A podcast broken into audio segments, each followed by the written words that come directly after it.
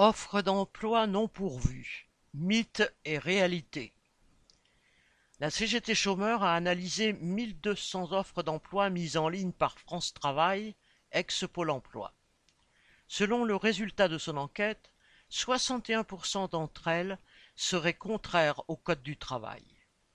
Macron, comme ses prédécesseurs, justifie chaque nouvelle attaque contre les travailleurs privés d'emploi par le même prétexte, repris complaisamment par les médias.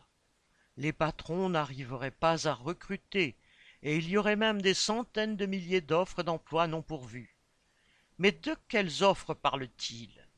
La CGT chômeur vient de lever une nouvelle fois un coin du voile en s'intéressant au secteur du bâtiment, des transports et des services à la personne. Outre les tromperies classiques, des CDI qui s'avèrent être en réalité des contrats d'intérim à la semaine quand ce n'est pas à la journée, ou encore des offres pour un travail hebdomadaire de huit heures au lieu des vingt-quatre heures indiquées, les équipes syndicales ont pu constater l'inventivité des recruteurs.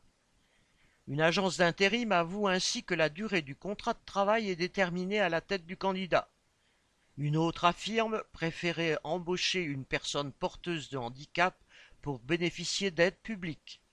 Enfin, le syndicat révèle le cas de deux entreprises publiant chacune trente fois la même annonce via des canaux différents pour un seul poste à pourvoir. À la lumière de cette enquête, il semblerait bien que, pour débusquer une fausse offre d'emploi, il suffit de traverser la rue. David Mancas